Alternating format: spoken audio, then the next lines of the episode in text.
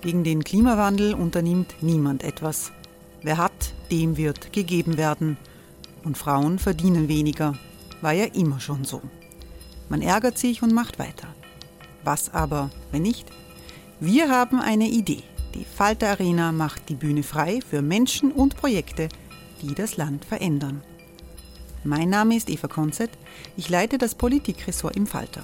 Und am Sonntag, den 26. Mai, veranstalten wir im Wiener Stadtsaal die nächste Falter Arena. Mit dabei unter anderem der ehemalige Politiker und Neosänger Matthias Strolz, Theresa Imre von Markter, Sonja Jöchtel von Love Politics oder Kari Ochsner von Ochsner Wärmepumpen. Machen statt jammern. Wir schauen uns an, wie das funktionieren kann. Kommen auch Sie vorbei. Alle Informationen und Tickets finden Sie unter falter.at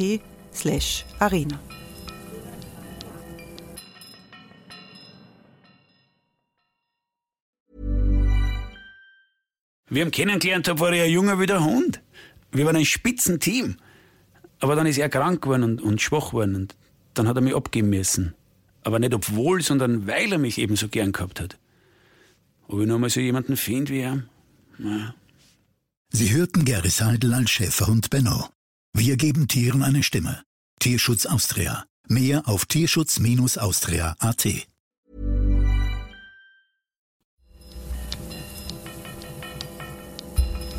Falter Radio, der Podcast mit Raimund Löw. Sehr herzlich willkommen, meine Damen und Herren, zu einer aktuellen Ausgabe des Falter-Radios für Samstag, den 11.01.2020. Eine Woche ist es her, dass die USA einen der höchsten militärischen Führer des Iran durch einen gezielten Drohnenangriff am Flughafen von Bagdad getötet haben. Der Iran schwörte Rache für den ermordeten General Soleimani. Millionen haben an den Begräbniszeremonien teilgenommen. Wir haben das international in allen Fernsehsendern der ganzen Welt mitverfolgt. Kriegsangst machte sich breit in der Region. Jetzt scheint die Gefahr eines unmittelbar bevorstehenden militärischen Konflikts gebannt. Sowohl die USA als auch die Islamische Republik Iran sind einer weiteren Eskalation aus dem Weg gegangen. Aber der Schattenkrieg um die Vorherrschaft in der Region, der geht weiter. Die Europäer versuchen zu beruhigen, aber sie haben wenig Druckmittel in der Hand. In dieser Ausgabe des Falterradios versuchen wir eine Bestandsaufnahme mit führenden Außenpolitik-Experten des Landes. Wir zeichnen diese Episode am Donnerstag auf, den 9.1. Donnerstagabend. Ich begrüße Humayun Alizadeh. Hallo. Grüß Gott. Äh, Humayun Alizadeh ist Menschenrechtsexperte mit iranischen Wurzeln. Er war viele Jahre international tätig für die Vereinten Nationen, auch im österreichischen Innenministerium. Ich freue mich, dass Omar Al-Rawi gekommen ist. Willkommen. Ja, guten Abend. Omar Al-Rawi ist gebürtiger Iraker. Er ist im Gespräch mit vielen führenden Persönlichkeiten in Bagdad und ist sozialdemokratischer Gemeinderat in Wien. Ich freue mich, dass Falter Außenpolitik-Kolumnist Franz Kössler da ist. Hallo. Hallo. Franz Kössler war ORF-Korrespondent in Moskau, in Washington und ist seit vielen Jahren mit internationalen äh, Fragen befasst. Und ich freue mich, dass vom Profil Robert Treichler gekommen ist. Willkommen. Hallo. Robert Treichler ist äh einer der äh, Journalisten im Team äh, des Profil, die sich um internationale Themen bemühen und darum bemühen, die der österreichischen Öffentlichkeit, äh, die österreichische Öffentlichkeit damit vertraut zu machen. Wie knapp, Franz, ist man äh, an einem großen Krieg vorbeigegangen in den letzten Tagen? Es hat sehr dramatisch ausgeschaut und wir waren eigentlich alle gefasst, dass es zu einem richtigen Krach kommen könnte. Die Elemente waren auch da. Du hast auf einer Seite ein sehr expansives, autoritäres Regime in, in Teheran, eine sehr instabile Situation im Irak, wo das äh, wo der, der Schauplatz war und auf der anderen Seite einen total unberechenbaren Präsidenten im Weißen Haus. Also es hätte durchaus auch schiefgehen können, meiner Meinung nach. Andererseits spricht dagegen äh, die Tatsache, dass Donald Trump über seine Rhetorik hinaus dann im letzten Augenblick eigentlich sehr oft schon wieder einen Rückzieher gemacht hat. Also einen echten Krieg will er auch nicht haben, weil er auch den Wahlkampf geführt hat mit dem Versprechen, sich die USA möglichst weit aus äh, offenen Konflikten im Nahen Osten zurückzuziehen. Also es war beides möglich. Äh, was auch ein Gefahrenelement ist, meiner Meinung nach, ist, dass unter den Beratern kaum noch vernünftige Leute und mäßigende Leute in äh, Washington, in Washington im, im Weißen Haus äh, das Sagen haben. Es gibt nur noch den, den Außenminister Pompeo, der offensichtlich äh, sehr stark auf Trump-Linie ist und eher ein Scharfmacher ist. Alle anderen, die früher ihn äh, gemäßigt haben und gewarnt haben vor den Konsequenzen, die sind äh, entweder gefeuert worden oder sind freiwillig weggegangen und zurückgeblieben, ist ein sehr unberechenbarer Präsident, der sehr stark dazu tendiert, so äh, aufsehenerregende Aktionen zu starten, ohne sich die strategischen Konsequenzen zu überlegen. Humayun äh, Alizadeh, Kriegsangst im Iran, hat es die gegeben? Also man hat ja diese riesigen Demonstrationen gegeben, immer die Parolen Tod ja. äh, Amerika, aber das ist ja äh, fast politisches Alltagsgeschäft in der Islamischen Republik. War die Angst, dass es zu einem großen Krieg kommt? Ist die vielleicht auch noch da? Bei der Bevölkerung war die Angst sehr groß. Also bei, bei, der, bei den Menschen auf der Straße, die haben, also die leben seit einem Jahr schon mit dieser Angst, dass die Amerikaner Iran angreifen werden weil sie wissen, dass sie mit einem Regime zu tun haben, das äh, Teufel komm raus spielt. Und ähm, ja, äh, für sie war, für die Bevölkerung war immer ein, ein, eine, eine, eine Situation, wo man äh, besonders nach der Ermordung von von Qasem Soleimani, der äh, sicherlich, da muss man unterscheiden, äh, da gibt es zwei Gruppen von Iranern, die schon das Regime unterstützen, haben den Soleimani als einen Ideologieträger, als einen großen Strategen äh, in der Region gesehen, der sozusagen das Erbe Khomeini in der Region sozusagen verwirklicht. Und da hast du die andere, die ihn sozusagen als ein Kommandeur, der mit seinen berüchtigten Milizen äh, sozusagen Leute umgebracht hat und, und er sicherlich kein, äh, kein, kein beliebter ähm, Iraner, als, als beliebter Iraner angesehen. Jetzt im Irak ist eigentlich das Terrain, auf dem sich diese Auseinandersetzung abgespielt hat. Die Ermordung war am Flughafen von Bagdad, die Gegenschläge, Revancheschläge, all das hat sich im Irak abgespielt. Wie sehr ist das Bewusstsein im Irak bei den Menschen, da ist eine Destabilisierung, die wahnsinnig gefährlich sein kann? Ja, ich glaube, äh, die Leute sind hier in Europa oder auch im Westen sehr überrascht über diese Eskalation, weil sie es als eine rein amerikanisch-iranische Eskalation sehen und sie war es ja auch im Endeffekt. Was die Leute nicht mitbekommen haben, ist, dass natürlich in dieser Region seit längerem, ob es jetzt in Syrien, im Jemen, im Irak, immer schon diese Sticheleien, wer gewinnt mehr an Einfluss. Jetzt haben die Amerikaner 2003 den Saddam äh, niedergeworfen, haben den Irak als ihr neue Machtbasis gesehen und in Wirklichkeit haben sich dann die Iraner dort festgesetzt und haben dort einfach die Kontrolle. Und bei den letzten Wahlen, die vor eineinhalb Jahren im Irak passiert sind, hat jeder gewusst, jetzt haben auch zwei verschiedene schiitische Lager äh, kandidiert und da war immer die Frage, wer gewinnt oder wer stellt die Regierung. Ist es der pro-iranische oder der pro-amerikanische Lager? Und da, da gibt es zwei Akteure, das ist ein offenes Geheimnis bei der Bildung der Regierung spielt der amerikanische Botschafter in Bagdad eine Rolle und Qasem Soleimani. Das sind die zwei, die sozusagen die Macher sind. Also er war der Regi Regierungsmacher. Von war immer eine, eine der, der, der Global Player. Also der ist ja nicht, der ist in Bagdad ein- und ausgegangen. Und äh, aufgrund äh, dieser Geschichte war es ja dann so, dass äh, doch der iranische Lager gewonnen hat und die haben dann die Regierung gestellt. Und seit Oktober, das ist auch irgendwie untergegangen, hat es dann plötzlich so eine Art irakisches Frühling oder eine Art Protestbewegung, die äh, zum ersten Mal als eine Art schiitisch-schiitische äh, Revolution war. Es war nicht so, dass das jetzt von Kurden oder von Sunniten gegen die schiitische Regierung, sondern das waren irakische Schiiten, die einfach die Nase voll hatten von einem iranischen Einfluss.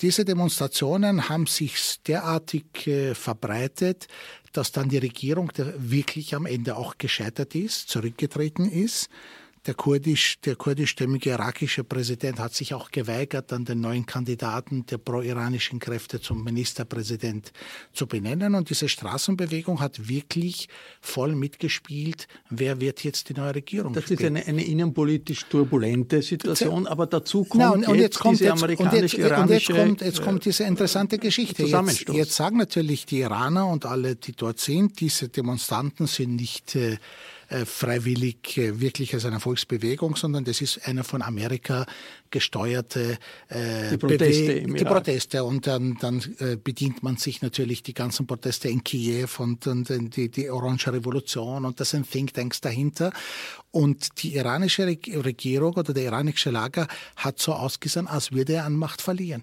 Und dann ist es denen gelungen, mit Sticheleien gegen die amerikanischen äh, Basen oder Interessen mit, äh, mit Raketenangriffen zu provozieren. Daraufhin haben die äh, Amerikaner diese berühmte Basis äh, an der Grenze zu, zu Syrien mit der Hisbollah zu bombardieren mit 20 Tote. Daraufhin haben die schiitische Also Milit- legt sich sozusagen auf, die, auf das innenpolitische Chaos, legt sich jetzt dieser Konflikt. Re- Sprechen wir nachher noch ein bisschen im Detail über, über die Situation im Irak. Aber noch einmal zur Interpretation dessen, was in den letzten Tagen passiert ist. Die Europäer haben ja, äh, Robert Reichler, von Anfang an mm, vermittelt, wir können nicht sehr viel tun, wir haben nicht sehr viele Instrumente, wir möchten aber, dass sich die Lage nicht weiter eskaliert. Haben Sie irgendeinen Einfluss darauf gehabt, dass es jetzt tatsächlich möglich war, diese Eskalation, die alle gefürchtet haben, äh, zu stoppen?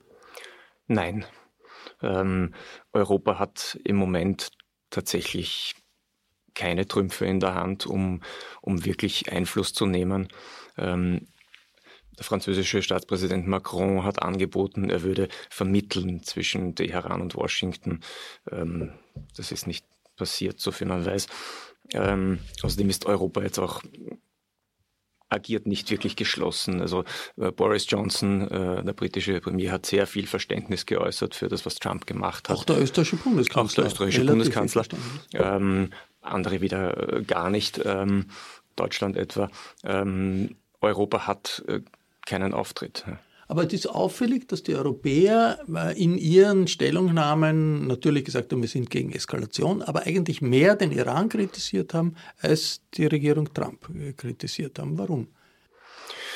Ich glaube, man hat schon auch Verständnis dafür gehabt, dass die USA auf diese Provokationen, über die wir schon gesprochen haben, reagieren mussten in, in, in einer militärischen Logik. Ähm, es war nicht ähm, zu erwarten, dass die bis hin zum Angriff auf die US-Botschaft in, in Bagdad einfach zusehen. Ähm, das hat begonnen schon im, Monate vorher in der Straße von Hormuz mit den, mit den Attacken auf äh, Kapern von Schiffen etc. Das heißt, es war klar, dass die was machen mussten.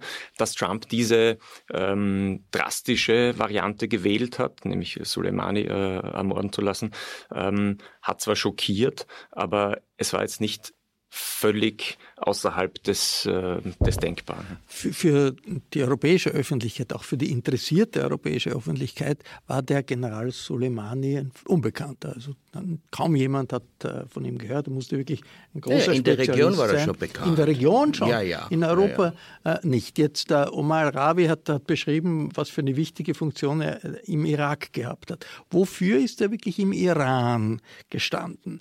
Weil doch beeindruckend waren diese riesigen Trauerdemonstrationen. Man hat gesagt, seit dem äh, Tod Khomeinis, des, des Revolutionsführers, hat es ja, nie ja. mehr so große Demonstrationen genau. gegeben. Ja, Warum diese Emotionen im Iran? Aus, aus, aus verschiedenen Gründen. Also der ähm, Qasem Soleimani war derjenige, der eigentlich aus diesen Al-Quds der unter Mowahedi war eine, eine Al-Quds, das ist die Einheit, die Einheit der Revolutionsgardisten, die im Ausland einsetzen. Genau. Und die, die waren eigentlich, haben sporadisch operiert, die waren nicht straff genug organisiert. Und er hat aus dieser Organisation, man schätzt die zwischen 50 und 70.000 Mann, die in, in, in Irak, in, in Syrien, in Jemen, in Libanon und in anderen Teilen Afghanistan sind, sind, sind äh, im Einsatz. Ähm, und er hat äh, das wichtigste, der zweitwichtigste Grund, warum der Qasem Soleimani sehr beliebt, weil er einen direkten Draht zum Khamenei hatte. Dem kein anderer, Führer. genau, dann kein anderer Mensch hatte einen Kontakt, so einen derartigen Kontakt mit Khamenei.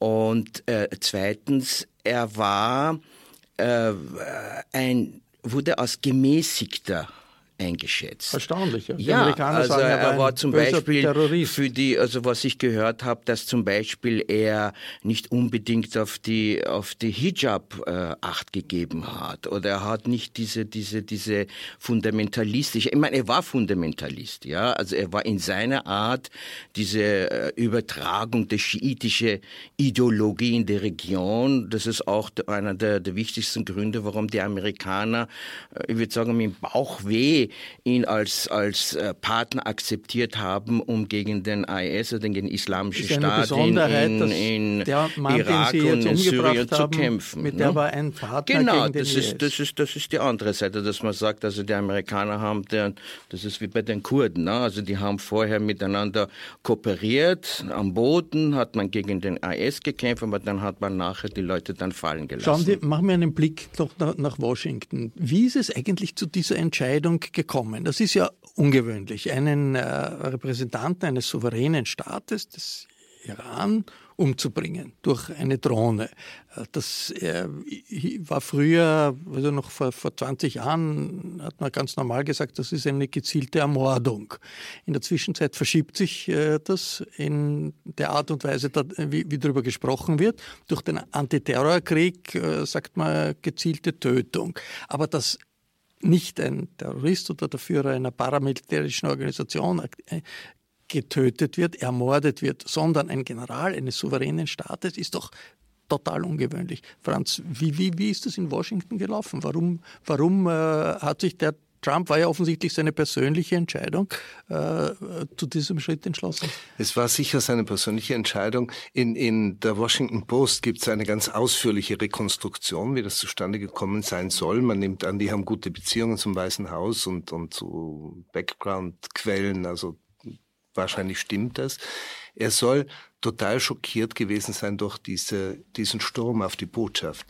Das hat ihn erinnert Botschaft an die amerikanische Bagdad. Botschaft in Bagdad.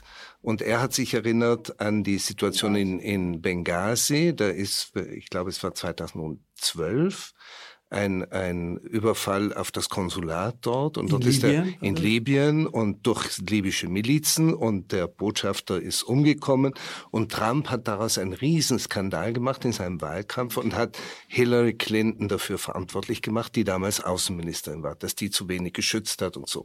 Das war der Auslöser, warum er total panisch reagiert hat und gesagt hat, nur nicht wieder. Angeblich, es wird auch zitiert in, in dieser Rekonstruktion, soll er dem Ober, ähm, was ist der Generalstabschef gesagt haben, ja nicht wieder eine Botschaft. Und dann vorher noch die Botschaft in Teheran, die äh, nach der Khomeini-Revolution von den, von den revolutionären Garden äh, besetzt worden ist. Aber das wollte er auf jeden Fall vermeiden, weil er denkt natürlich auch an seinen Wahlkampf im, im kommenden November. Das soll jetzt rein subjektiv sein Auslöser gewesen sein. Strategisch gedacht kann man natürlich argumentieren, und wahrscheinlich hat er so gedacht, wenn er so eine zentrale Figur, wie dieser Soleimani offensichtlich war, beseitigt, dann schwächt er dieses Netzwerk, das in verschiedenen Ländern die iranische, den iranischen Einfluss garantiert und natürlich die Amerikaner immer wieder äh, irgendwie aufstacheln äh, oder gegen die Aktionen unternehmen. Nur das Resultat ist ja genau das Gegenteil jetzt. In, in, in Teheran, da gab es ja Demonstrationen mit hunderten Toten gegen das Regime und jetzt plötzlich sind alle vereint in diesem Trauerzug, also anscheinend vereint. Und in, in Bagdad ja ähnlich. Da hat es auch große Demonstrationen gegen das Regime gegeben, auch gegen den iranischen Einfluss. Und jetzt plötzlich wollen sie die Amerikaner draußen haben und sind absolut auf die Seite des Irans also gekippt. Ein großer, durchdachter Plan ist offensichtlich nicht dahinter gestanden. Es passiert jetzt das Gegenteil. Aber noch einmal, Robert Reichler, Targeted Assassination, Targeted Killing. Ist das ein Tabubruch jetzt auch für andere Auseinandersetzungen in anderen äh, Konfliktsituationen, dass ein Staat sagt, wir bringen um den jemanden, der wichtiger ist vielleicht als der Verteidigungsminister eines Staates, mit dem wir im Clinch sind.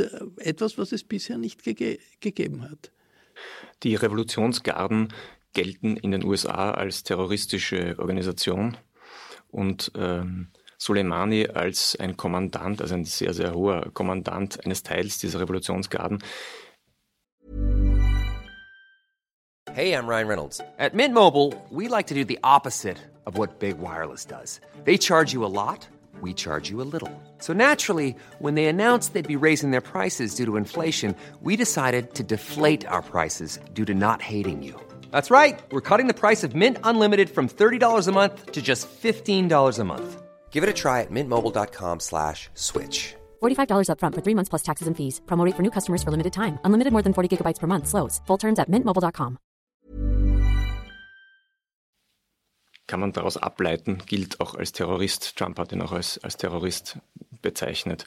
Ich glaube, das wird ja nie verhandelt werden vor einem Gericht. Ähm, aber ich glaube, so, so in etwa kann man das argumentieren und äh, aber das auch erst seit Trump, oder? Die, die Revolutionsgarden als terroristische Organisation bezeichnet. Das ist eine Erfindung der, der Regierung Trump. Das hat es vorher nicht gegeben.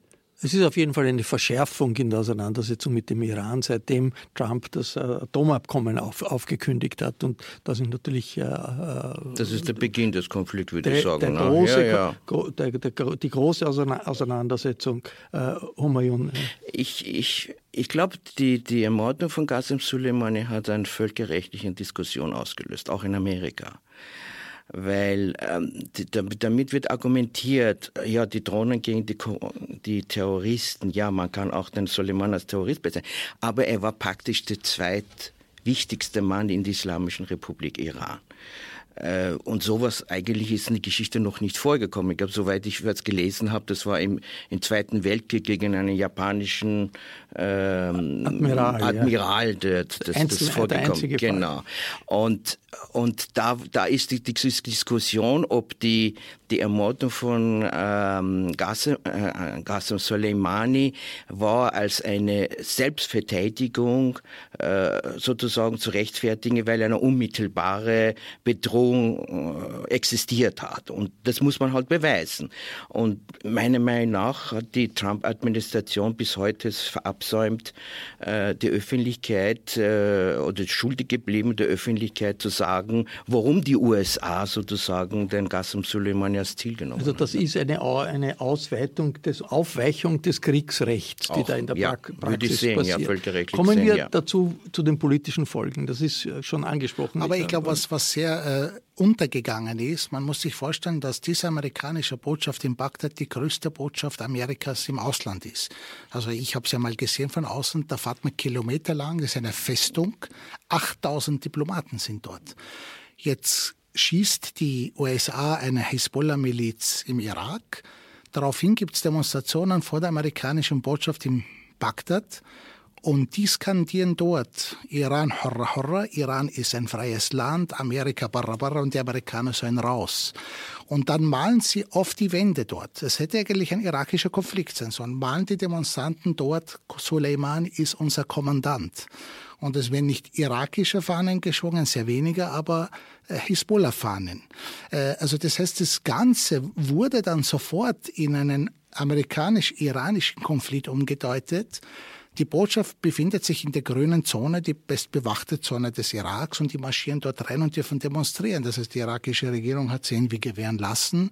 Und dann kursierten Videos, wie man sieht, wie die äh, amerikanischen Marines in, in, in diesem Vorraum sitzen mit, mit, mit M16-Gewehren und äh, die Demonstranten hämmern auf diese äh, Panzerglas. Also das war schon sehr nah. Und man sieht aber auch, dass irgendwie, wie die Mauer gestürzt ist und Brände äh, gezündet worden sind, haben die Demonstranten doch wieder deeskaliert und haben also sozusagen eine rote Linie nicht äh, überschritten. Es ist vollkommen verloren gegangen, dass der zweithochrangige Mitermordete ist der Abu Mahdi Mohandis und der der hat eine offizielle. Der ist im Auto gesessen mit dem Herrn mit dem, mit dem General Soleimani und der und ist. Der war Oberbefehlshaber der, der, der Hashtashabi, der, der, der schiitischen Milizen, die ein Teil der irakischen Streitkräfte sind. Also das ist sozusagen aber ein, auch Berater ne, der, der Regierung. Ja, aber der hat ja auch einen, der hat einen offiziellen militärischen Rang oder einen Beamter oder wie immer man ihn sehen will. Jetzt und, ist die Frage, was sind die politischen Konsequenzen? Und das äh, irakische Parlament hat eine Resolution verabschiedet, die Amerikaner müssen abziehen, was eine unglaubliche Veränderung des Kräfteverhältnisses in der Region wäre. Was man Irak aber wird als Verbündeter der USA angesehen, es sind amerikanische Militärs dort, die Amerikaner haben Saddam Hussein gestürzt. Ist so etwas äh, Omar al-Rawi denkbar, dass das jetzt eine Dynamik auslöst, dass am Ende die Amerikaner und die NATO sich zurückziehen müssen aus dem Irak, was eine katastrophale Niederlage für die USA wäre. Ja, Ist das denkbar? Man muss natürlich, na, ich glaube, dass es nicht äh, sein wird. Man muss sagen, auch diese parlamentarische Sitzung haben die ganzen kurdischen Abgeordneten, ein Großteil der sunnitischen Abgeordneten, die die Sitzung vermieden, sind gar nicht erschienen um nicht in der Zwickmühle zu kommen, dagegen zu stimmen und dann gelten sie als Verräter gegenüber den anderen. Also haben sie gesagt, ich bleibe lieber zu Hause, dann bin ich außen, außen Schneider. Äh, und im ersten Moment haben die gesagt, ja, wir ziehen ab und die Amerikaner sagen nicht. Aber in Wirklichkeit gibt es große Besorgnis, was passiert in dieser sunnitischen und kurdischen Gebiet, wenn es die Amerikaner nicht mehr gibt, ob es nicht über Nacht Erstarken des IS äh, wieder gibt. Äh, das ist ein, ein Gedankengut, der noch immer lebt. Die sind nur militärisch besiegt, dass diese Gegend wieder dann entweder unter der IS-Einfluss kommt oder eben wieder nur von schiitischen aber, aber sind, sind die Europäer auch beunruhigt. Die, die NATO-Truppen sind abgezogen worden und in, in Deutschland gibt es eine Diskussion, sollen nicht die deutschen Truppen, es gibt nicht wenige, aber auch einige, die eine Ausbildungsmission aber machen, das, sind ja, das waren ja alles Ausbildende und keine, keine kämpfende Ja, ja, aber Truppen. die waren ein Zeichen dafür, dass halt da politisch äh, der Irak als endlich Verbündeter angesehen wird. Ist das, steht das an der Kippe, Robert Reichler, dass die Amerikaner, die NATO, auch die Europäer, dass auch die hiesige Öffentlichkeit irgendwann einmal sagen wird, ja, wenn die dort wollen, dass wir alle abziehen, also müssen wir endlich abziehen. Ich glaube nicht, dass es passieren wird. Ich glaube, dass da viel zu viel Geld auch im Spiel ist. Äh, Geld, das der Irak braucht, äh, Öl. Ähm, also, dass die jetzt einfach abziehen wegen eines Parlamentsbeschlusses. Also, bei aller Befürwortung der Demokratie durch die Amerikaner. Ich glaube, hier endet dann die, die, die Befolgung solcher Beschlüsse und am Ende wird die irakische Regierung das auch nicht wollen. Der Hintergrund ist die große, wir haben schon darüber gesprochen, die große Auseinandersetzung, wer ist die Ordnungsmacht in der Region? Sind das noch die Amerikaner, obwohl sich die Amerikaner seit einigen Jahren schon immer mehr zurückziehen aus der Region, aber offensichtlich trotzdem bleiben wollen? Oder wird das der Iran, der immer mehr in vielen äh, Staaten dort äh, Einfluss hat, wie wir gesehen haben. Und das hat sich äh, fokussiert in der Diskussion um die iranische Atomrüstung. Und alles, die Auseinandersetzung hat sich verschärft ab dem Augenblick, ab dem Donald Trump ausgestiegen ist aus dem Atomdeal, der in Wien unterzeichnet wurde, wo sich die internationale Gemeinschaft und die Iraner geeinigt haben darauf, dass es keine Atomrüstung geben soll und dass das auch kontrolliert wird. Jetzt steigt der Iran Schritt für Schritt aus.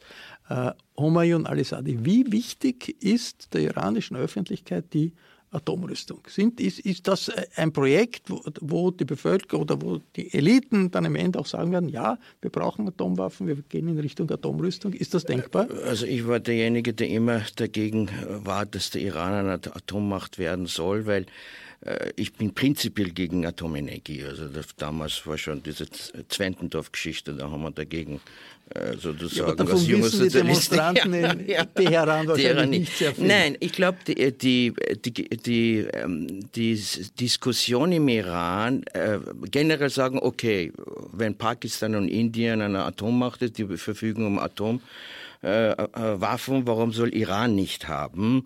Äh, wo ich immer wieder sage, das ist halt die, die Polarisierung in der Region. Ähm, ich, ich meine, wenn auch jetzt Iran anfangen würde, sozusagen wieder mit, mit, mit Anreicherung von Uran etc., eine Bombe zu bauen, viele Experten sagen, da braucht, dazu brauchen sie mindestens zehn Jahre. Also das ist alles zementiert und, und das ist nicht so einfach. Das wird alles so als politisch jetzt so äh, in der Öffentlichkeit so äh, irgendwie total getan, dass der Iran sofort eine Atombombe bauen kann. Das glaube ich Wollte nicht. der Es- Iran eine Atombombe bauen? Was ist, was ist Ihre es sind sicherlich, ja, ich glaube, es sind sicherlich äh, Leute äh, in der Regierung, äh, auch ähm, Khamenei weiß ich nicht, aber ich weiß von den anderen, auch Revolutionsgarden, wo davon überzeugt sind, dass Iran müsste sozusagen äh, über Atombomben verfügen, äh, weil es immer wieder die, die, die Geschichte mit Israel diskutiert Israel ist die wird. einzige Israel ist sozusagen, Region- genau, Region, äh, das ist halt der, der Feind Nummer eins und, und. Aber ich glaube die Bevölkerung als solche ähm, äh, wenn man mit, mit, mit, mit, mit äh, Menschen auf der Straße diskutiert, was ich mitbekommen habe aus, im Ausland, ähm, die sagen, ja, wenn es geht, soll man haben, aber muss, wir müssen nicht unbedingt haben. Ne? Also die, die, die Leute äh, kaprizieren nicht darauf, dass man sagt, unbedingt jetzt Atomwaffen auch nicht haben, dagegen. weil man sagt, das kostet viel Geld, wir müssen halt die, die, die, äh, die Brennstoff, also die, äh, für die, für die ähm, Urananreicherung. Anreichern muss man aus Russland sozusagen die, die, das Material holen, damit sozusagen die Kraftwerke arbeiten können. Also es ist, es ist nicht so einfach. Aber es könnte sein, dass wenn die, äh, die, dieses Abkommen völlig außer Kraft gesetzt wird, dass die Iraner wieder in ja, Richtung sicherlich, Regime, das ist ein politisches Zeichen. Ja, ja, geht. ja, ja. Wie sieht man das im Irak? Also ein, ein Iran, einen Nachbarn als, als Atomstaat, wird das als Bedrohung gesehen, wie das in Saudi-Arabien gesehen wird, in vielen arabischen Staaten, oder wird das anders gesehen? Na, ich glaube, also die Bevölkerung ist ja so unterjocht von, von ausländischem Einfluss, dass die Atombombe jetzt nicht wirklich im Vordergrund steht. Aber was zusätzlich den Irak droht, und das hat ja der Trump gesagt, ist, wenn die irakische Regierung so pro-iranisch einschwenkt, dann wird sie genauso mit den Sanktionen bedroht. Und der Irak ist eine der wenigen Länder, der jetzt von Handel mit den Iran ausgenommen ist. Also er darf Gas von Iran importieren. Es gibt einen regen wirtschaftlichen Austausch. Die Iraner versuchen natürlich die äh, äh, wirtschaftlichen Sanktionen über den Irak äh, äh, abzufedern. Es gibt äh, Währungsaustausch. Äh, und dann hat man irgendwie der irakischen Regierung ein bisschen nachgesehen, hat gesagt, ihr dürft das wird immer wieder verlängert.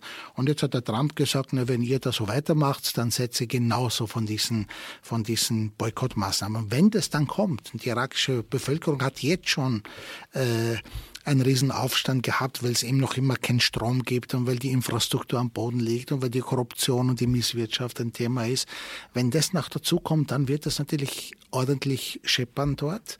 Und es gibt natürlich auch noch zusätzlich äh, eine der äh, Theorien, warum die Amerikaner die Regierung stürzen wollten, weil die irakische Regierung auch knapp davor eine Riesendelegation nach China gehabt hat und dort einen riesen Kooperationsabkommen mit China beschlossen Versucht hat. zu diversifizieren. Zu diversifizieren der, der, der Wirtschaft. Und da ist äh, Jetzt weiß man natürlich, was alles für einen Grund spielt, aber ich glaube schon, dass der Konflikt im Irak schon ein amerikanisch-iranischer ist, aber der spielt sich auf sehr vielen Fronten und im Irak ist er eskaliert, weil sich die Sache dort einfach virulent äh, Die, die Europäer ist. sind in der Außenpolitik in vielen Fragen nicht einig, aber in einem sind sie sich einig. Sie wollen irgendwie den Iran-Atomdeal retten oder zumindest Teile noch retten. Da sind sogar die Briten dabei, die sich ja sonst aus der EU ver verabschieden wollen. Robert Reichler, ist das, bleibt das dabei oder geht man jetzt davon ab und versucht sich vielleicht den Amerikanern anzunähern und sagen, es ist nicht mehr zu retten, das, das Abkommen, wir machen jetzt, äh, geht auf amerikanische Linie, Druck auf den Iran und ein neues Abkommen oder ist da noch etwas äh, dran zu sagen, gemeinsam mit Russland, mit China versuchen wir dieses Atomabkommen aufrechtzuerhalten? Ich glaube, dass Europa noch zumindest eine Zeit lang an dem Deal festhalten wird, solange die handelnden Personen auch die sind, äh, die sie jetzt sind. Ähm, die sind fix davon überzeugt, das war der richtige Weg. Und man kann sich den USA insofern schwer annähern, als es keine wirklich schlüssige Strategie gibt. Also Trump meinte eine Strategie entwickelt zu haben, indem er sagt, wir kappen diesen Deal und wir werden den Iran so sehr wirtschaftlich unter Druck setzen, dass die eigenen Leute sich erheben und das Regime wird stürzen. Ähm, nun gab es diese Demonstrationen äh, im Iran. Vor ein paar Wochen. Genau, vor ein paar Wochen. Äh, und genau in dem Moment ähm, lässt äh, Trump dann den Soleimani äh, ermorden und bringt jetzt emotional sehr, sehr viele Iraner wieder auf die Seite des Regimes, des eigenen Regimes, wenn es, also das, der, der Todfeind in Washington ähm, äh, hat jetzt äh, wieder zugeschlagen. Das heißt, eigentlich hat er, wenn er ein bisschen was erreicht hat mit den Sanktionen, hat er das wieder zunichte gemacht ich glaube, es wird den Europäern schwerfallen, sich so einer Strategie anzuschließen. Jetzt, jetzt, Franz Köstler, in der unmittelbar jetzt taktisch, wenn man will, offensichtlich eine nicht wirklich durchdachte Entscheidung nach allem, was wir, was wir vermuten. Aber langfristig, längerfristig, kann das nicht eine Strategie sein, der auch eine Nach-Trump-Administration vielleicht dann anhängen wird, nicht einfach zurückzugehen zum Atomdeal, sondern sagen wir, versuchen ernsthaft einen neuen Deal. Das sagt ja auch die Trump-Administration. Es ist ein Hin und Her, aber der Trump sagt ja nicht, er will jetzt den Iran besetzen, sondern er sagt, er möchte einen neuen Deal, der verhindert, dass der Iran Atomwaffen bekommt, aber gleichzeitig verhindert, dass es moderne Raketen gibt und dass, dass die Iraner in den Ländern rundherum so großen Einfluss haben. Ist, könnte schon eine Strategie sein, die dann, wenn die Europäer mitmachen, eine gewisse Glaubwürdigkeit hat, oder? Ja, sicher, das war ja auch ein Schwachpunkt in dem Atomdeal mit dem Iran, dass man die ganze Bewaffnung und die internationale Expansion des Irans äh, irgendwie nicht behandelt, nicht in den Vertrag hineingenommen hat.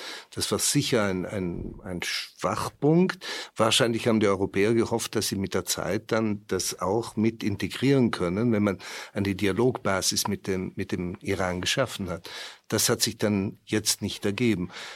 Ich glaube, die Europäer müssen auf lange Frist sich das überlegen, weil äh, sie haben in, in Washington einen, der wenig achtet auf die Meinung der Europäer. Das, Trump hat eine Strategie, die rein America First ist und keine multilaterale Strategie verfolgt. Also müssen die Europäer schauen, dass sie nicht ganz hinausgeworfen werden aus, aus dem ganzen Spiel. Und im Grunde, uns ist der Nahe Osten ja näher als den Amerikanern. Trump hat ja gesagt, wir brauchen das Öl nicht mehr. Die Europäer, die NATO soll sich kümmern darum. Er denkt ja in, in diesen Kategorien. Also, glaube ich, ist für die Europäer sehr schwer, äh, da nicht ganz an den Rand gedrängt zu werden. Und ich glaube, natürlich muss man sich überlegen, wie kann man jetzt ewig an dem Deal festzuhalten, der nicht mehr funktioniert, denn die Iraner äh, entfernen sich immer mehr. Die Amerikaner haben sich schon verabschiedet. Im November ist die große Frage, äh, wer wird, dann, wer wird der nächste Präsident sein? Also wenn das ein anderer Präsident wird, ist wieder alles offen, dann kann man wieder auf multilateral gehen und so.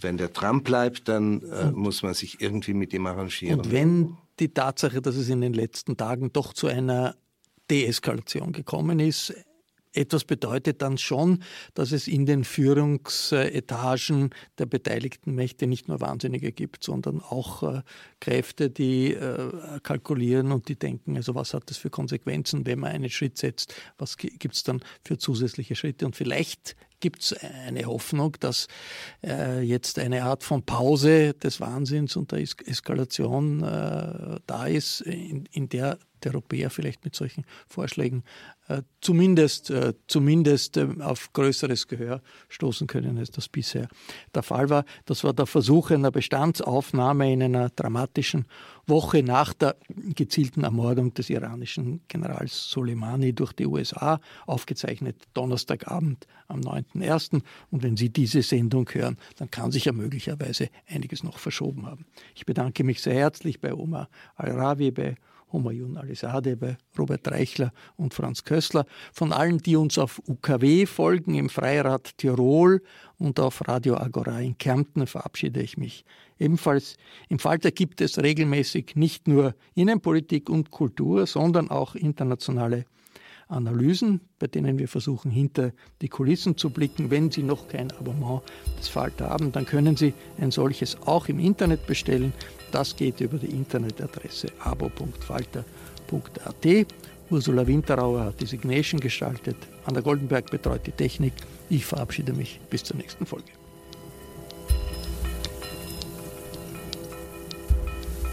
Sie hörten das Falterradio, den Podcast mit Raimund Löw.